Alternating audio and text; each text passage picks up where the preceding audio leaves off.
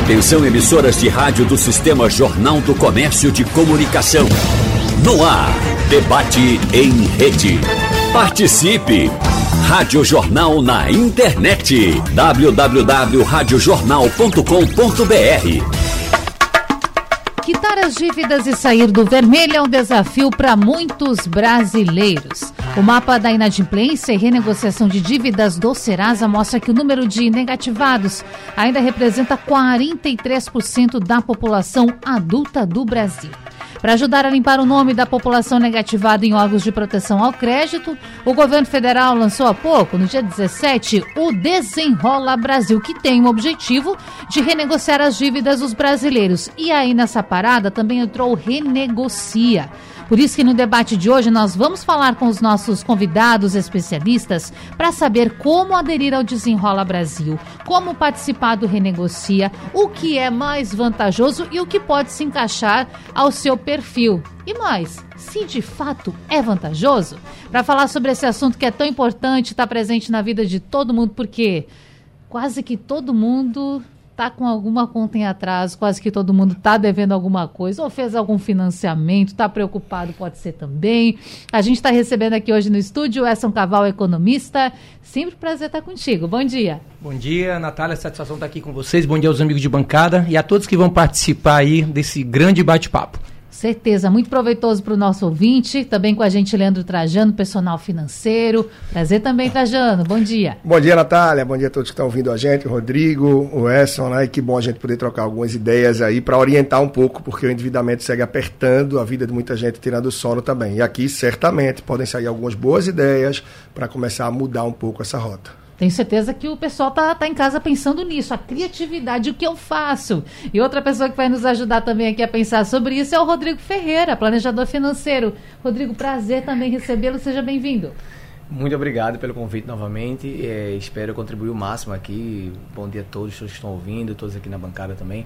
E espero que a gente consiga contribuir o máximo e que as pessoas consigam aí realmente sair da dívida, pegar esse esse momento agora, essa é. fase, de assim, agora eu vou sair das dívidas e mudar realmente a vida financeira das pessoas.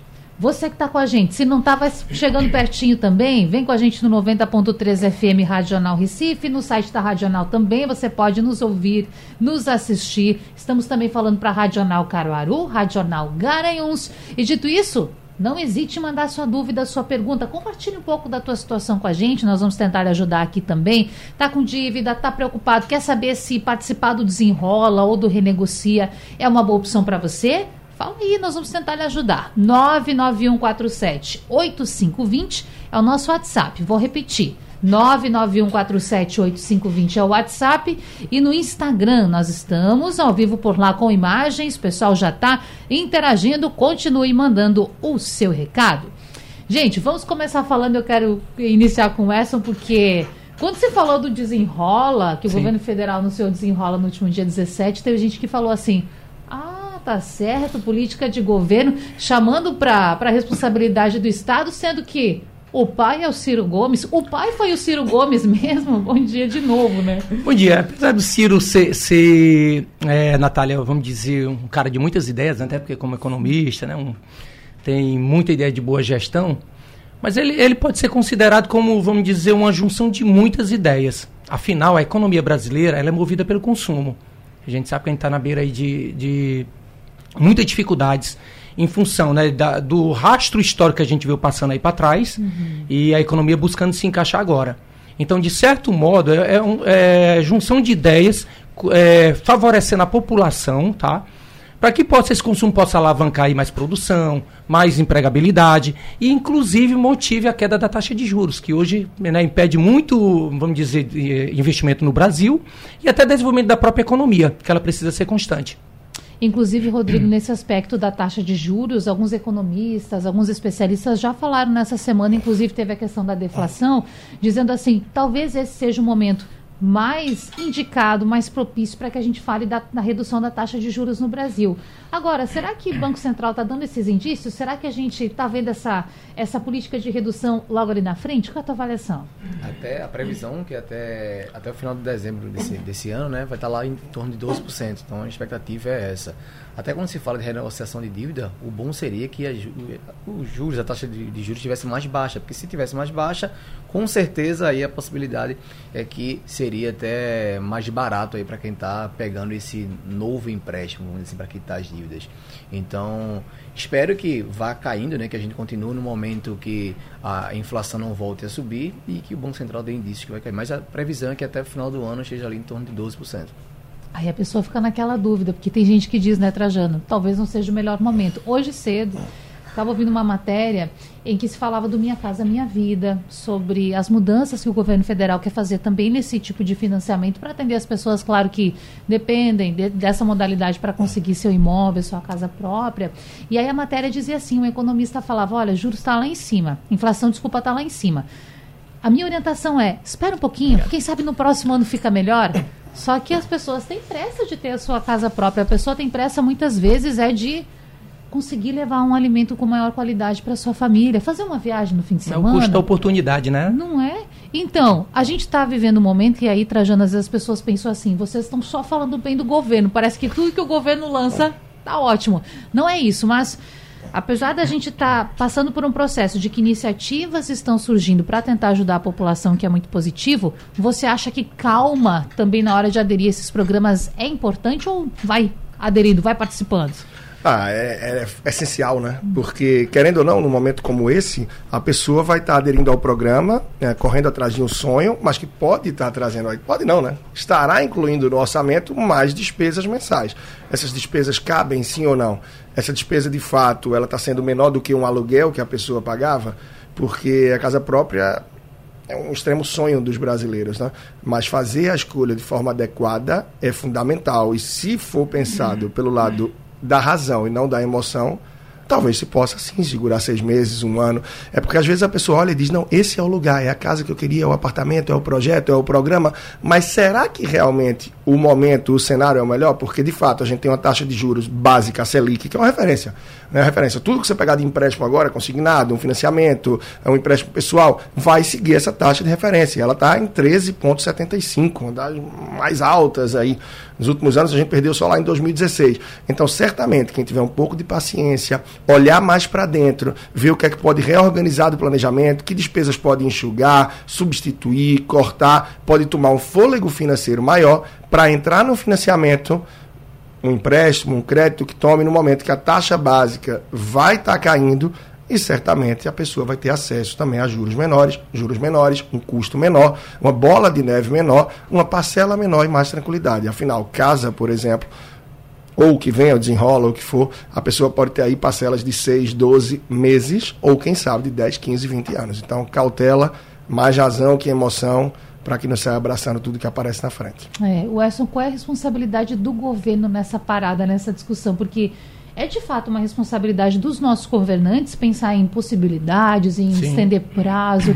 Inclusive, ainda falando de habitação, essa semana a gente acompanhou a governadora Raquel Lira lançando um programa, reeditando um programa de moradia e falando assim: você que recebe até dois salários mínimos, vou te dar um cheque de 20 mil reais para você ter um valor para dar de entrada nesse financiamento. Inclusive, a gente falou essa semana sobre esse assunto por aqui. A secretária de Habitação do Governo do Estado dizia: não vai precisar devolver esses 20 mil reais, não. Nós vamos dar, não é nenhuma carta de crédito, nós vamos dar esse valor para você. Bom, os governos, é responsabilidade mesmo dos nossos governantes pensarem nisso? Bem, Natália, eu entendo que é responsabilidade da esfera pública cuidar da, so da sociedade, do povo, né? Agora é interessante a gente ver que qualquer tipo de programa que deveria até ser programas de Estado, não de governo, é, até porque o social sempre vai ser necessário em qualquer tipo de comunidade, de nação. Mas é interessante que os programas eles só atuam em consequências, nunca em causa. A gente estava comentando, eu, eu, e Rodrigo no início, sobre a questão né, de é, determinados assuntos, né, áreas, elas começaram a nascer ali na escola, no básico, economia, política, gestão financeira, tem que começar na base. Porque quando você atua na consequência, ele termina sendo paliativo, isso para qualquer tipo de programa. E principalmente quando eu coloco é, valor em espécie Que tipo de fiscalização eu vou ter para saber se vai ser aplicado naquilo que nós temos como objetivo para ter o resultado almejado?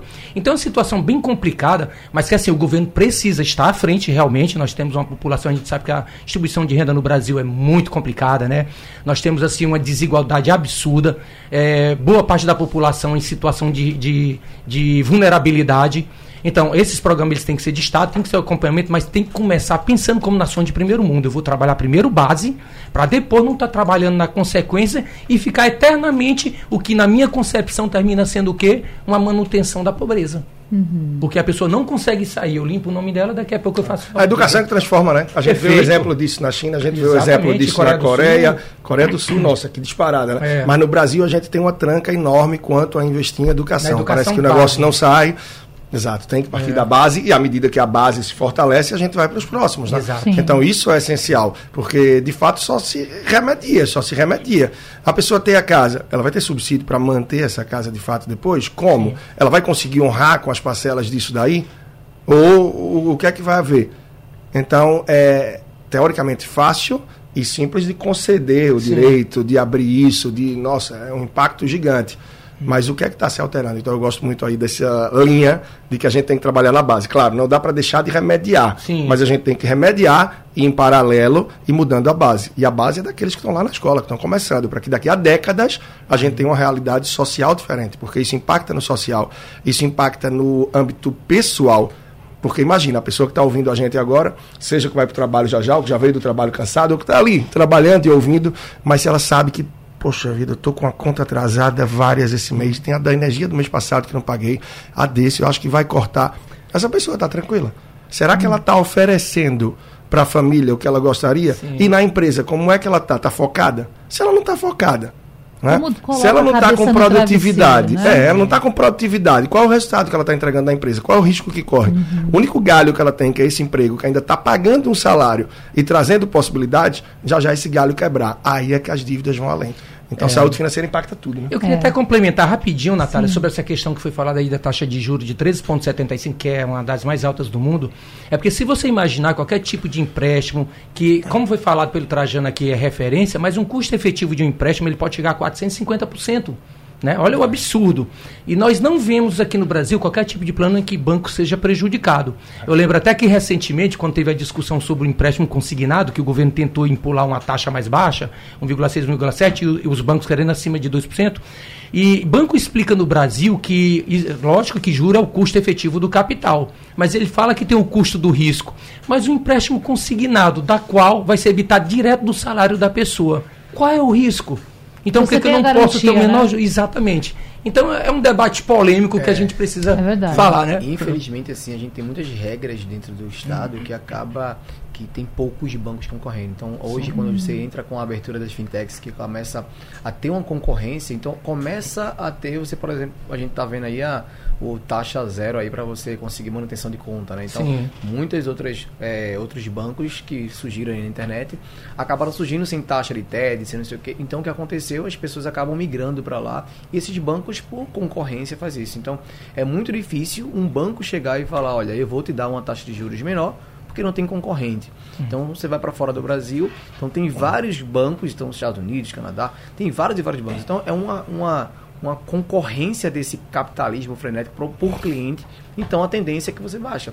O Desenrola Brasil lá, um dos objetivos, ele vai tentar negociar por leilão. Né? Então ele vai dizer o seguinte, olha, é, quais são os bancos que vão oferecer o menor, o menor valor aqui para é. esse cara? Quem quer comprar então, essa dívida, né? Exatamente. Então acaba sendo um leilão entre é. os bancos para tentar oferecer o menor juros possível, né? Isso.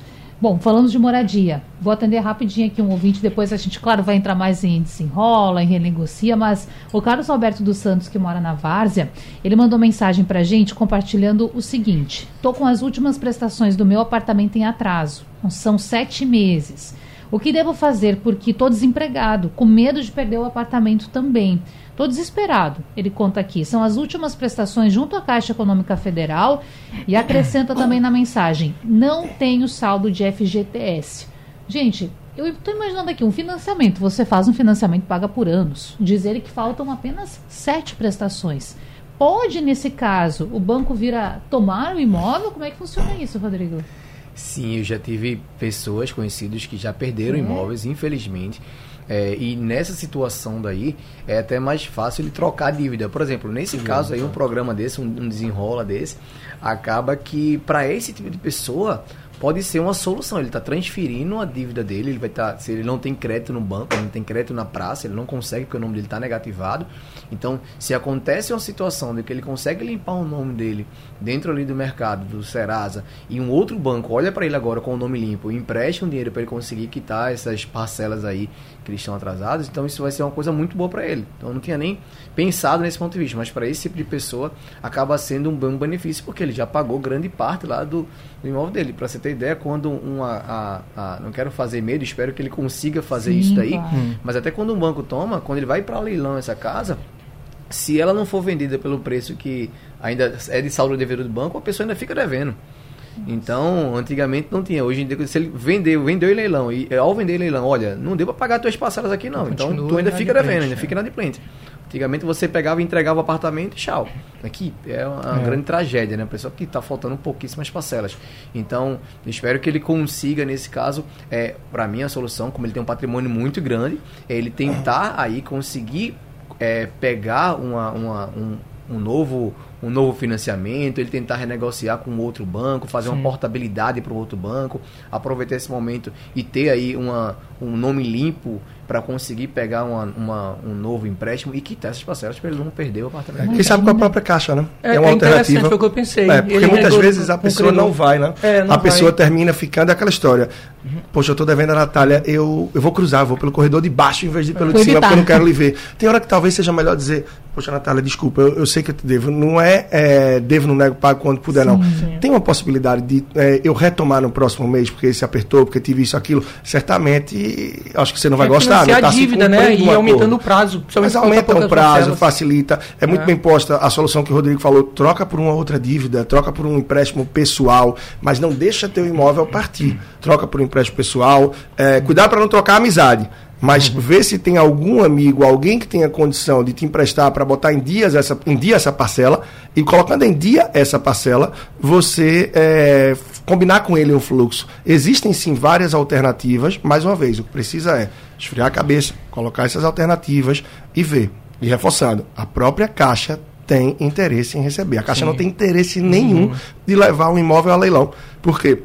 ela vai ter que cuidar de condomínio, cuidar daquele imóvel. Claro. O imóvel não rende para ela. Então, ela vendo que a pessoa está agindo de boa fé e quer renegociar, tem grandes possibilidades sim disso dar certo. E um aconteceu uma vez com uma cliente minha que ela estava justamente com. Um, ela perdeu o emprego e ela estava com. já tinha pago grande parte do apartamento dela. O que aconteceu? A Caixa deu para ela um, um prazo, meio que parou a dívida dela e deu para ela um prazo. Olha, daqui a seis meses, daqui a um ano você volta a pagar. Ele congelou a dívida dessa pessoa justamente porque ela já estava pagando há muito tempo. Então, o que o Leandro falou cabe muito como solução, de chegar lá pro para o banco que ele está lá fazendo o empréstimo, o financiamento e tentar fazer essa renegociação. É, Natália, eu queria até, em cima desse assunto, é, dar uma dica para quem está nos ouvindo. Pessoal, quem está precisando de dinheiro que tem crédito disponível, jamais, por exemplo, do seu banco, vá num caixa eletrônico. A taxa de juros de você fazer a contratação automática por um caixa eletrônico, ela chega a ser o dobro de que você ir lá na mesa conversar com algum dos gerentes metade do, da taxa de juros. Então, muita gente não querendo enfrentar fila, naquela pressa. Nem querendo ah, tá liberado aqui. Problema, abrir Exato, é. situação, é. né? Se constranger, você vai no caixa eletrônico e se dá mal. O dobro da taxa de juros. Olha, isso que o Wesley está falando é muito é. interessante, porque assim, dinheiro que vem fácil não é só que vai fácil, não, porque vai Boa. fácil também. né? Eu ganhei fácil, ele voou. Mas custa muito caro. É. Eu vou acrescentar mais duas questões a isso que o Edson falou. É o cartão de crédito. O nome já diz, é um cartão de crédito. Você está passando ele agora, comprando um celular, uma roupa, mas ela é sua porque você levou. Você não pagou ainda. Da mesma forma, um cheque especial. Então as pessoas se valem desse crédito por ser mais fácil, por não ter o constrangimento, porque é mais rápido. E muitas vezes dizem: qual é a diferença? Eu estou devendo mesmo? Então, por exemplo, dever o cartão de crédito nunca deva, nunca pague o mínimo da fatura, nunca. Quem está ouvindo pode pensar agora, Sim. como nunca pagar o mínimo se eu não tenho dinheiro? Na pior das hipóteses, se você não vai receber esse dinheiro com a férias, com o décimo terceiro, de alguma coisa que você tem, pega o um empréstimo pessoal e quita esse cartão Sim, de crédito. Em vez de pagar juros de 12, 15% ao mês, você vai pagar 2, 3, 4. Tem bancos que cobram 7, é quase que um, um, uma agiotagem, mas é muito menos e a, na cabeça de muita gente ainda, né, Rodrigo, essa, Natália, é Poxa, que diferença faz? Eu vou estar devendo mesmo? Dívida mais barata, dívida mais cara. Potencial de se tornar uma bola de neve É, imenso. é, é. Depois eu posso trazer até um comparativo aí do cheque especial, Sim. que tem aí uma, uma bomba com ele, mas a gente fala depois para deixar os amigos A, a falarem dica também. é, né, Trajano? Existe uma diferença muito grande entre comprar e pagar. É. E essas compras Perfeito. pequenininhas, gente. Muitas vezes eu vou no supermercado, na padaria, eu vejo que muita gente passa no crédito, crédito, crédito. E eu, particularmente, fico. me incomodo um pouco. Eu não sei, eu acho estranho. Sou estranho isso. Porque parece que a gente tem que comprar e pá, pagar, por mais que está no Pix, está no cartão, enfim. Para essas compras pequenas do dia a dia, é bom usar, porque tem a questão de milhas, às vezes o pessoal deixa Exatamente, contar. é. É, exato. Essa consciência financeira é muito im- importante, né? Se você entender que você ganha um salário e tudo que você gastar em dinheiro, em Pix, em crédito e em débito, somando tem que dar teu salário. É- Essa para mim é a principal consciência. Então já chegou vários clientes para mim que chegam com essa deficiência na organização financeira e ele acha que o crédito é não é um empréstimo, né? E acaba fazendo uma dívida ali que não, não, não era para ser feita. Então eu gosto muito, eu defendo muito a bandeira da compra no cartão de crédito, de todo o processo. Mas muitas vezes eu chego pro cliente e falo assim: olha, você não pode fazer isso agora. Você precisa, vamos se reeducar, né? Que a gente tá falando da educação, Sim. você precisa se reeducar, organizar. Ah, mas eu vou perder milhas. Não se importa. Eu quero primeiro que você se reeduque. Então a gente vai passar ali dois, três meses se reeducando. Você vai entender quais são os seus gastos. Você vai saber se naquela hora de comprar, passar no supermercado, o que é que você vai poder comprar. Porque se você tem um crédito ali ilimitado, você não vai poder comprar tudo. Então, se você tem que ter essa reeducação. Reeducou, tá ok. Olha, agora tu tá liberado a poder usar o teu cartão de crédito novamente e agora tem a consciência de que tudo que você está fazendo. E nessa questão do crédito estendido, fiquei muito surpresa ontem quando vi uma notícia falando sobre o Nubank. Que agora, não sei se vocês acompanharam isso, está em quarto lugar no número de clientes no Brasil. Está à frente do Banco do Brasil.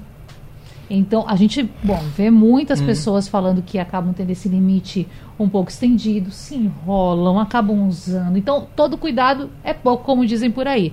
Mas fiquei impressionada, gente. Nubank como quarto banco em número de clientes no Brasil. É interessante, né, Natália, que esse foi o foco dele desde o início. Para quem É. acompanha o Nubank, desde que ele abriu como startup aí, né, o Davi Velez, a Cristina Junqueira, que são os, presidentes, os fundadores, né, e mais um americano que eu não lembro o nome, mas eles sempre atuaram muito forte, tanto que não deram lucro. Eles vieram dar o lucro a primeira vez agora, o ano passado. Até então não tinham dado nenhum lucro. E a, e a justificativa é, estamos atuando no portfólio de E clientes. não é uma empresa saudável ainda, né? Ainda não Mas é. falando uma vez com. Acabaram os mimos, né, Trajano? Não É. manda mais mimo pra ninguém. Verdade. Agora falando uma vez com um grande amigo especialista aí nessa área também de finanças e tal, ele dizia, Leandro, é, vários bancos não quebram por questão financeira, não, é por questão de confiança. Sim. E de fato, a confiança do mercado no Nubank, apesar dessa questão dos seguidos prejuízos, é muito grande pela projeção que tem. É o modelo Você- de negócio, que é futuro. Você vai para a meninada Isso. aí, é, quem é que tem conta no Ah, Banco do Brasil, Nubank. Caixa? Dá Nubank. É Nubank, fintechs Só aí, entre outros. Não é que não tenham conta nos grandes bancos. Sim, muitos têm, por influência dos pais e tal. Mas a mudança está sendo grande. E o que ele está plantando, se seguir gerindo da forma que vem gerindo, já se vê há anos para quem acompanha no Sim. dia a dia do mercado. Então, E- surpreende sim, mas para quem acompanha é esperado esse crescimento. E ele está abrindo a carteira de uma forma, né, o portfólio Sim. de serviços. Antes era só um cartão de crédito, mas já Pronto. com projeção de muito mais, porque a partir do momento que se capta um CPF e tal, as coisas não ficam por aí. Hoje a gente vê onde está. Aí é Big Data, é informação. É. Aí você vê a força dessa marca Sim. quando é o banco que anuncia antes do principal telejornal do Brasil em horário nobre. Sim. Então, coisas pra gente observar e entender também esse movimento novo, né? E nosso acaba, futuro. e acaba sendo bom, como eu falei, né? Acaba sendo uma concorrência, né? Então, isso É a quebra do bancos- paradigma do tradicional, né? Eles Exato. atuam muito nessa linha, né? Isso. Eles, eles precisam agora Abrir o mercado. Vou, vou abrir, então preciso agora. Se eu cobrava aquela taxa de TED, não vou cobrar mais. Se eu cobrava isso, não vou cobrar mais. Se eu cobrava um juros de modo de cheque especial, não vou cobrar mais. Então assim você vai con- concorrendo. né? Isso, Claro. é verdade. Como aconteceu com o Tesouro Direto, né? Só uma passagem rápida. É, eu comecei a investir em Tesouro Direto faz tempo, 2009. Em, não sei se 2015 ou 2017, eu saí do banco, é, de um dos grandes bancos tradicionais de Tesouro Direto, porque ele cobrava taxa de administração, mas antes não era fácil investir em Tesouro Direto por corretoras lá quando eu comecei. E aí, pouco a pouco, com a concorrência, os grandes bancos deixaram de cobrar taxa de administração, porque eles estavam perdendo o cliente para as corretoras. Então, tarifa bancária, por exemplo, que está longe de ser obrigatória há anos e muita gente ainda paga, Sim. É, muita coisa vai mudar. Essa movimentação é boa, essa concorrência é saudável. O Brasil precisa se abrir.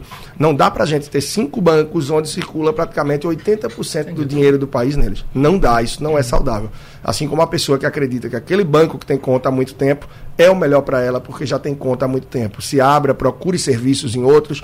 O Open Finance vem também para isso. Quem não sabe o que é, é um sistema mais aberto, onde você pode ter serviços é, em diferentes instituições e controlar e tudo no mesmo aplicativo. Né? Tem muita coisa para amadurecer. E o Pix, e o próprio Pix, da forma que é, só é uma ponta do iceberg, né? E a gente vê o quanto ele tá. Já botou o DOC para trás, já enterrou, já já o TED se enterra. Cartão de crédito está numa briga existe, grande. Né? O negócio é, é interessante. É muito. Muita coisa para movimentar. tipo de mensagem, né? Quando alguém te bloqueia em qualquer lugar, você faz um pix de um centavo. Aí eu fiz esses quiser. dias. Eu mandei 10 centavos. Mandei para um amigo 10 centavos com mensagenzinha. É. Como é que tá, bebê? Gente, vou chamar o um intervalo. Na volta prometo que a gente fala mais sobre renegocia, sobre desenrola, mas rapidamente o Emanuel mandou mensagem aqui para a gente no Instagram perguntando o seguinte ainda sobre financiamento habitacional habitacional. Ele quer saber se atrasar uma parcela da casa, corre o risco de ser negativado, porque a gente falou do caso do ouvinte que está com sete prestações atrasadas. Uma parcela é, é a já, já estende a possibilidade de você ficar com o nome sujo? Depende do tempo, né? Se é uma parcela que está atrasada e há pouco é. tempo tal, é. ele consegue retomar. Agora, se essa parcela está há mais tempo, Sim. não vai ser só uma, porque certamente ele deve ter acumulado essa, a de outro mês, a não ser que foi uma que ficou esquecida lá atrás. Sim. Mas eu acho que é, o que é, que é interessante. Tem a possibilidade sim de ser negativado, mas aí eu vou com o Edson também. É, isso aí é uma consequência, né? Mas o que é que causou isso? O que é que ele deve fazer para se organizar a fim de que é. não atrase outro e de que não se enrole? A gente ainda trabalha muito em cima de remediar e não de prevenir, de se antecipar. Isso é importante para quem está ouvindo a gente saber. Porque hoje é dia 27 do mês e eu já não estou com dinheiro desde o dia 7 há 20 dias. E ainda assim, eu empurro tudo o que eu quero no cartão de crédito. Porque se acabou o dinheiro, pelo amor de Deus, freia o cartão e só Segura usa para o essencial. É, em relação a essa dívida, Natália, rapidinho, né? É, ele vai levar 30 dias para o vencimento. Depois vem aviso do banco. Do banco, do banco tem um prazo para poder ser negativado. Hum. Então não é automático assim, não, tá? De, ele leva, como já falado pelo Trajano, existe aí um espaço temporal para que isso aconteça. Imagina ele nos ouvindo preocupado, poxa, não consegui pagar nesse mês, o que vai acontecer comigo? Deve, então, ser, um bom, deve ser um bom pagador, então. É verdade. É, é Resposta verdade, dada para o nosso ouvinte. Verdade, verdade. Vamos para o intervalo, voltamos já já. Debate em rede.